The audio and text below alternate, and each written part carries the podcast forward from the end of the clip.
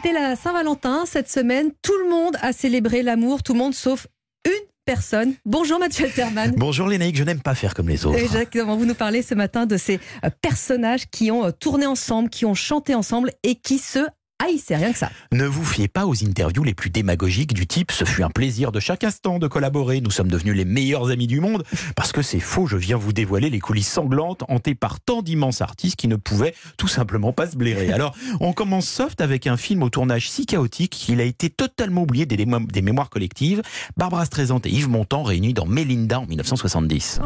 La star française n'était pas super enthousiaste à l'idée de tourner cette chose déjà démodée avant même sa sortie et l'ambiance transpire tant sur les écrans que les deux stars ne chantent aucune chanson ensemble, tout ça pour ça. Alors parfois c'est une haine entre deux femmes, ce qui fut le cas de Bette Davis et Joan Crawford réunis dans Qu'est-il arrivé à Baby Jane.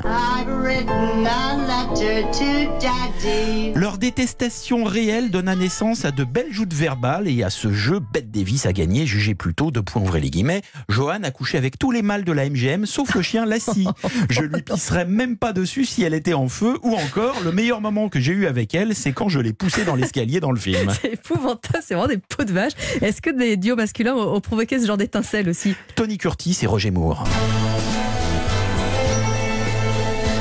Alias Danny White et Brett Sinclair, totalement incompatibles. Roger Moore raconte dans ses mémoires que Tony l'empêchait de fumer le cigare car il était porte-parole de la lutte anti-tabac, mais qu'il s'envoyait une trentaine de joints purs par jour, ce qui compliquait toute fluidité de communication. En même temps, Curtis avait des précédents puisqu'il avait déclaré après le tournage de certains Lem Show qu'embrasser Marilyn Monroe, c'était comme embrasser Hitler. Oh le taquin Oui, quand même. Est-ce qu'en France, on a connu euh, des plateaux euh, électriques comme ça? Des rapports compliqués entre Fernandel et Bourville sur la cuisine au beurre, lorsque ce dernier s'aperçut que la star méridionale de sa jeunesse était une diva caractérielle, au point que tellement déçu, il boudra l'avant-première.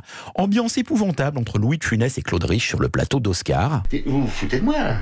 Ce dernier donnant le maximum à la première prise, alors que Fufu n'était bon qu'à partir de la dixième. Alors ça c'était pour euh, le cinéma. Est-ce qu'en musique il y a des choses identiques? Bah, Et, c'est pire parce que ça dure, il n'y a pas de fin de tournage. Ah bah oui, ainsi, malgré leurs douze chansons.